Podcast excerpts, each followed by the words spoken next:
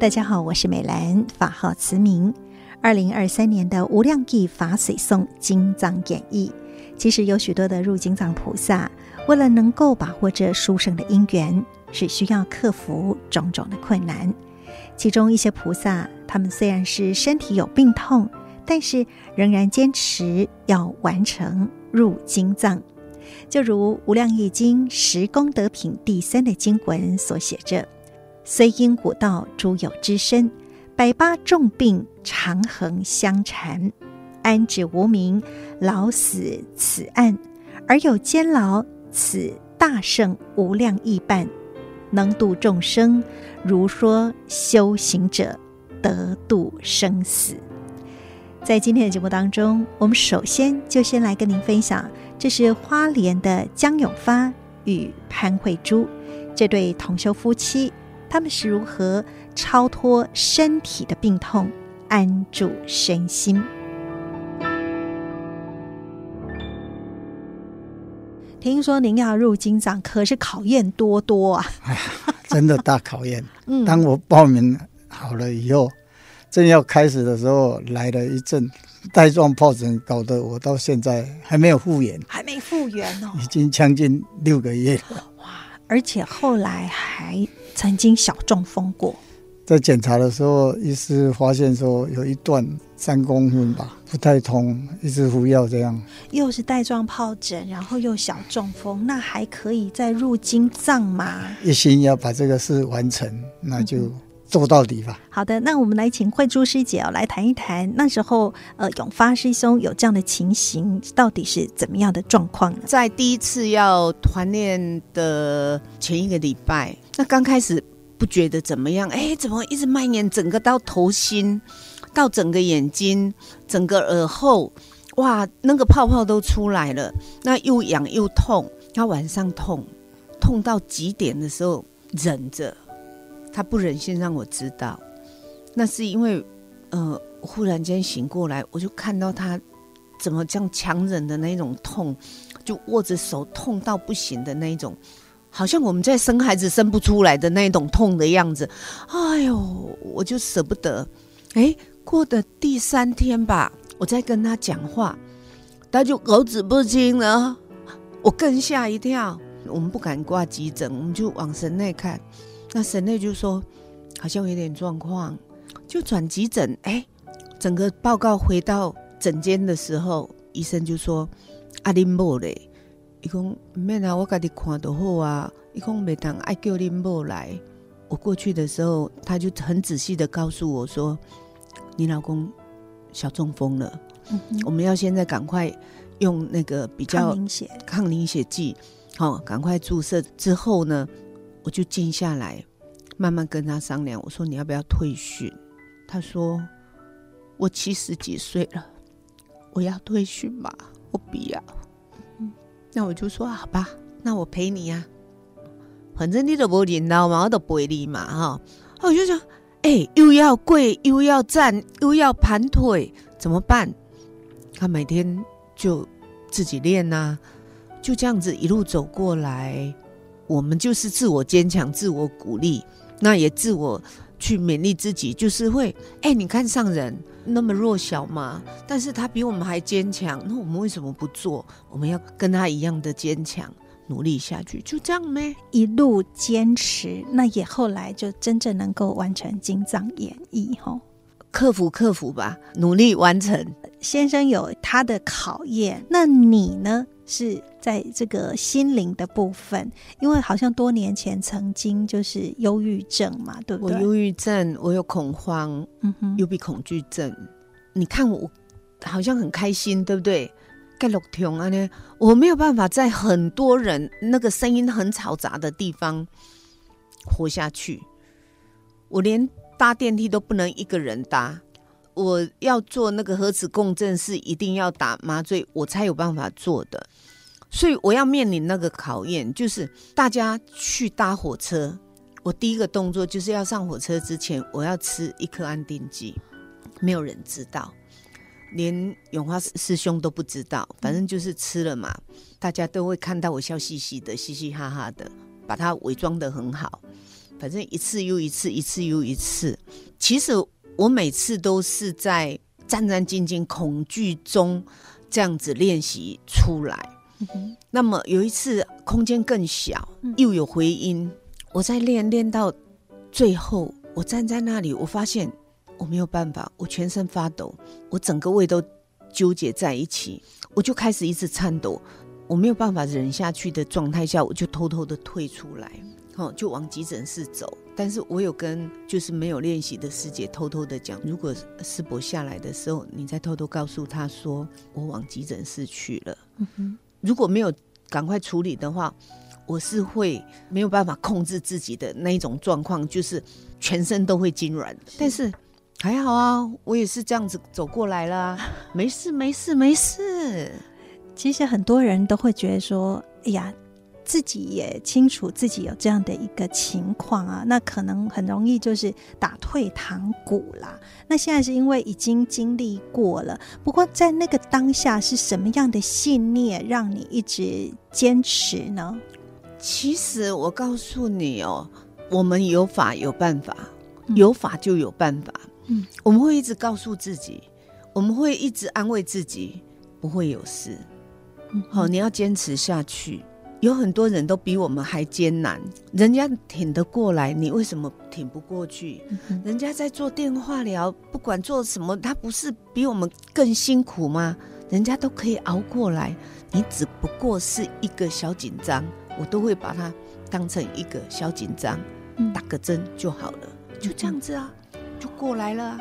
是这个会不会也是因为你长年累月就是都有在参与活动啦，然后甚至因为呃每个星期都有固定去花莲监狱这样子来进行生命教育的课程，其实这个也对您有蛮大的一些影响呢？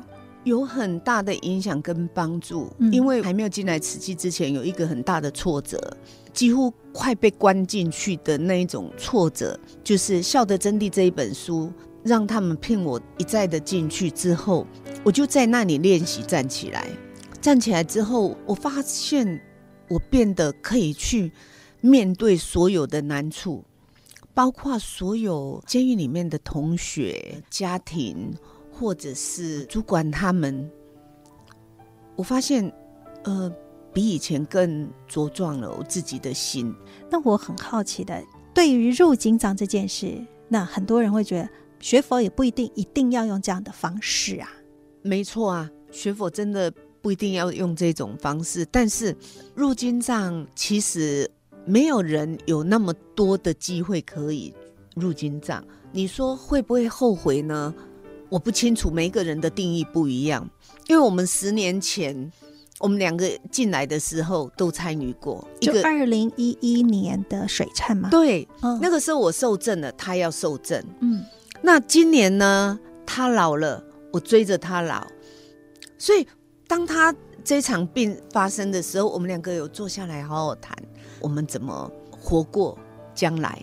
所以他就告诉我说：“太简单啦，一二三，想好就好啊，啊，要无开啊，都爱安怎。”啊，无开啊！吼，你都按大食堂遐送，吼，按摩考爱加加坚强，吼啊！那你嘛共款，我嘛是一二三想好啊！啊你，我嘛是共款，甲你送诶遐。现在就开始学习彼此互相独立，当然要互相照顾，互相恩爱。那互相的坚持，就是把慈济口后做后。两个人的目标只有这样子啊，嗯，因为我们没有。其他的琐事，我们的家庭大家都很乖很好，事业孩子媳妇都管得很好。嗯、我们现在只要把自己两个老人管好就好了，就这样子哎，是开心，把自己照顾好。当然了，那我们请永发师兄来谈一下，二零一一年水忏，您有入金藏，好像从那时候您就开始斋戒茹素了。因为第一节课的生命的呐喊，让我深深的。忏悔说，当初为了生活去学徒，去杀生了不少，所以觉得很过意不去。嗯，就决然的就开始茹素。那二零二三年相隔十二年，嗯，那就是无量易经法水颂的演绎哈，在身体上一个很大的考验，嗯。然后精神跟体力呢，还好啦，还好。呃，目前还可以动的话，就尽量了。因为身为队长哈，以身作则，想要带动所有的队员能够尽量来参与。因为您自己有担任小队长嘛，听说在演艺之后，您对于哎这个情务啊，以前救波郎哦是很紧张，听说现在比较放下了哈。既来则则安呐、啊，是顺其自然呐、啊。有缘的爱的春环过的话，我们就招得到人，因为强求不得了。嗯，那、啊、其实一个组队，我们大概有七十多位，但是超过六十五岁的有五十七位，还有人吗？年轻的要上班，没人啊。对，所以天天在找人，要找个两个人，又有时候很困难。是，只有随顺因缘。所以一心一意入法之后呢，就是好像这个自己的见解也不一样了哈。嗯，也不要去强求了。嗯，不行的话，每一个勤务我们都报名第一个。真正修行是自己的功课啦。对，各修各得。真的，上人常常教我们有舍有得。你看我们五十八年来这么多的历历在我们的眼前的。所以以前讲哈，要做志工爱有三好啦。家庭好，身体好，时间来都都好，最重要的是 有心啦，心若无杂来都无好啦。啊，心价无杂来哈，法也无法入心。对哦。然后呢，无法对，无法多啦。啊，无法对，无法多。是呀。对不对？对。听到永芳师兄这样讲，啊，慧珠师姐，您要见证一下吗？刚开始我每天都看他在划手机，拜托啦，明仔载。你踏一个好不？拜托啦，后日你踏一个好不？逐工底下踏来踏去，他还没有去承担这个的时候，其实我没有办法去善解说，哎呦，有那么多事可以做吗？嗯，那他一承担之后，我才说，哇，怎么每次出来的白头发的集合一样这样啊？白头发的集合，我每次都每次。他如果要出勤务，就会说：“哎、你们的那个上年纪的又要集合了，是吗？” 好，其实应该讲说，我们都有很大的空间善解。少年人爱拍拼事业嘛，爱带囡仔嘛，爱顾厝嘛，哈，厝内底凡是老大人嘛。嗯，啊，咱这较无代志的哈，都出来做嘛，不是给干妈做，正经爱者。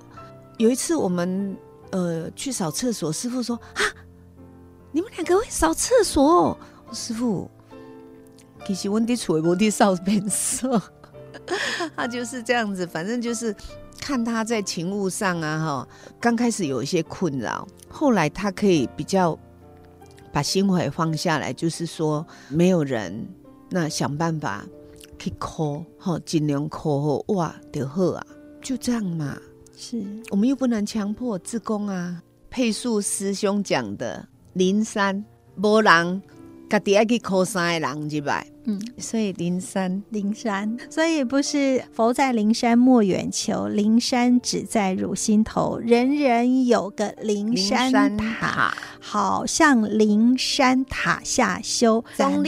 找无人的时阵，你家己啊，哈，都是去找三个人。啊，你拜托你的朋友嘛，搁去找三个人，所以倒起来都拢有人。所以他一讲出来的时候，我们就很开心哦。原来我也可以做到。嗯哼，原来我一个人靠山人，嗯，靠无人丢家己厝内底人买单嘛。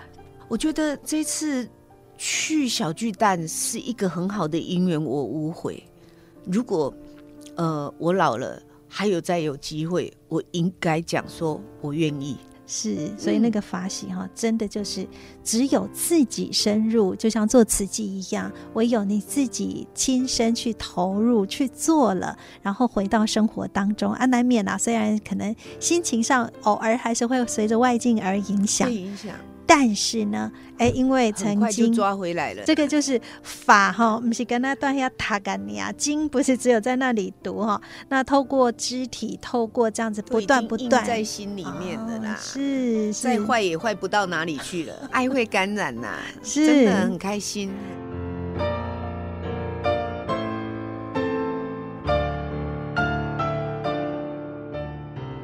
有人形容入金藏演艺就像是修行道上的临门一脚，是得分还是需要打掉重练呢？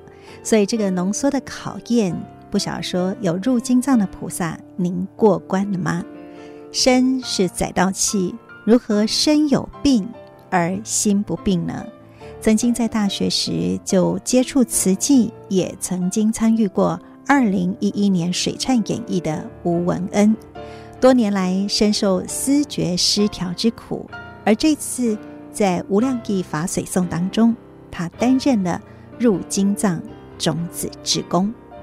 我是九十六年大学毕业的嘛，嗯、那我九十八年受证辞呈，毕业之后我就直接回嘉义，一百零六年、零七年受证委员的吧。是无量义法水颂这样的一个入金藏，后来你也选择金藏演绎的行列啊。嗯那其实，不管在彩排，或者是后来去验收，一直到最后的台北的小巨蛋去演绎哦。嗯，说老实话，一个是压力，就是练习的压力；然后二来是这么多的人，因为一场就是演绎的人，在法海区最起码要超过一千五百人，嗯，这么多的人，其实你那时候要报名参加，你会不会担心呢？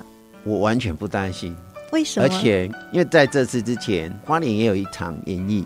然后那时候我还在上班，我可能没办法完全配合演绎的时间，所以我就没有参加。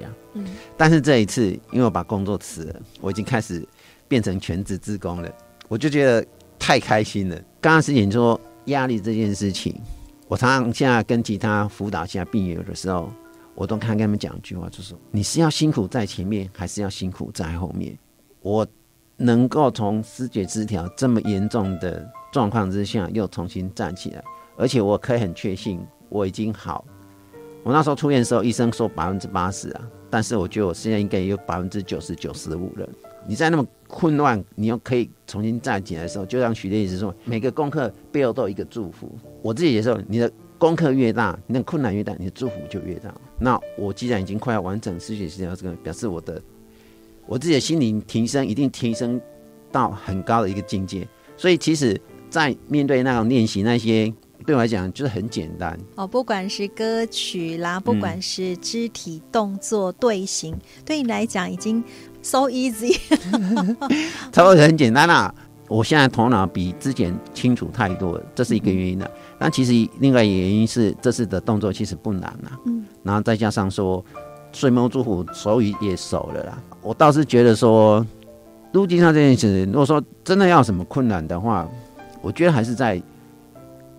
跟人人跟人之间互动，这些才是啊。因为思觉失调的障碍本来就在人际冲突这一块，这是思觉失调为什么没有办法入职场的一个主要原因之一啦。就像当初我在新竹的时候，我一直觉得同事为什么他们都欺负我这个年少无知，然后就是敌意，甚至用到恨这个字。可是当我走出来之后，我再回头我看呢。我觉得当初我最讨厌，我觉得他干扰我最严重那个人，我觉得我最感恩他的，因为他们是在有点类似循行善诱，可是因为他其实那是一个那个那个好像是化成一样了哈，对不对？如果相应《法华经》就是可以用这样来比喻了。对，好，然后再回到刚才讲说入金站这件事情，我的头脑够清楚，嗯，然后加上说去禅修，后来我自己也有。经有大林慈济医院的一个中医师叶医师，我忘记他名字了。嗯、总之，那时候我去找他的时候，因为因为我刚刚讲我想要找答案嘛，然后他是那种练气功协会的理事长，诶，我觉得，诶，他应该有我要的答案。他的师傅就是洪宽可老师，这个就是远古之道，说来也是很神奇的。就这样一路一路路路，路走过来，我觉得我现在可以复原这么好。蔡中华医师医疗帮助也是嘛，嗯、那。当志工这件事情也是，是让我有一个希望在，那我自己不会啊就跌下去，对吗？所以这都是很多贵人一起共同就是成就，那才有今天。对，我觉得我可以过得这么好，所以我的一些有很多出生的贵人啊，也是因为对这些疾病这些，我本来就是比较不会那么在意。看到人，我跟他讲我自己是讲我也没关系啊，可是很多人。他是怕人家知道的，是是因为很怕被。贴标签，然后甚至就是污名化。我想这个是呃很多，尤其是身心障碍的一些朋友哈。嗯、那面对他人的异样眼光，因为其实很多都是因为不了解，然后甚至呃有一些误解嘛。那这个其实我们现在社会还是普遍存在这样的一个现况，所以你能够很坦然的去面对，其实真的。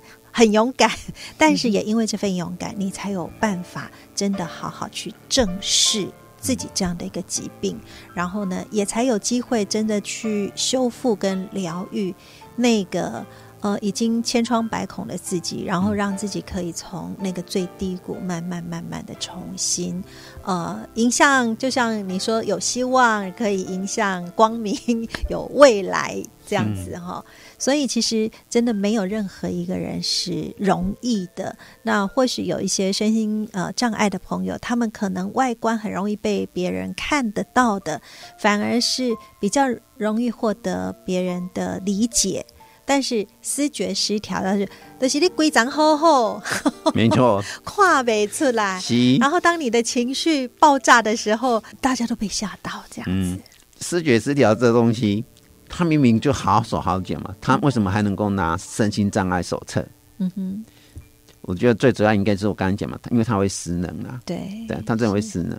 我读两次大学嘛，第一次读到大三被退学，然后第二次又虽然又毕业。所以我现在开始回想，我第一次读大学的时候，其实那时候我的身心状况也是不是很 OK。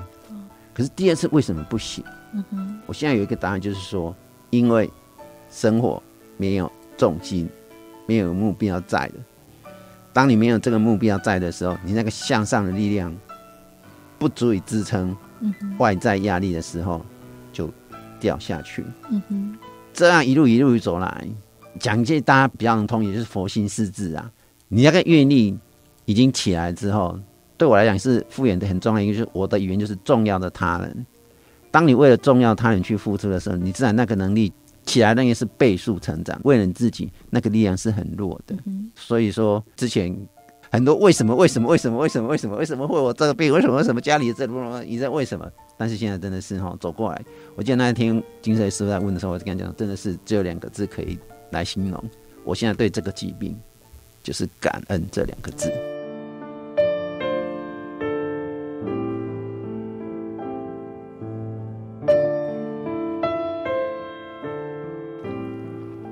犹如传师身因重病，四体不愈，安知此安？其实，不管是疾病，或者是人生的每一个关卡，还是说这一次的无量义法髓颂的演绎，都像是一座座的化城，宝处不远。只是我们是否能够坚持到最后呢？透过这一次的经藏演绎，不管是大大小小的环节。其实都是要我们不断的自我提醒，如何可以更坚定方向，对生命保有希望。当然，也别忘了弘法利生，而这一切的一切，都化作一句感恩。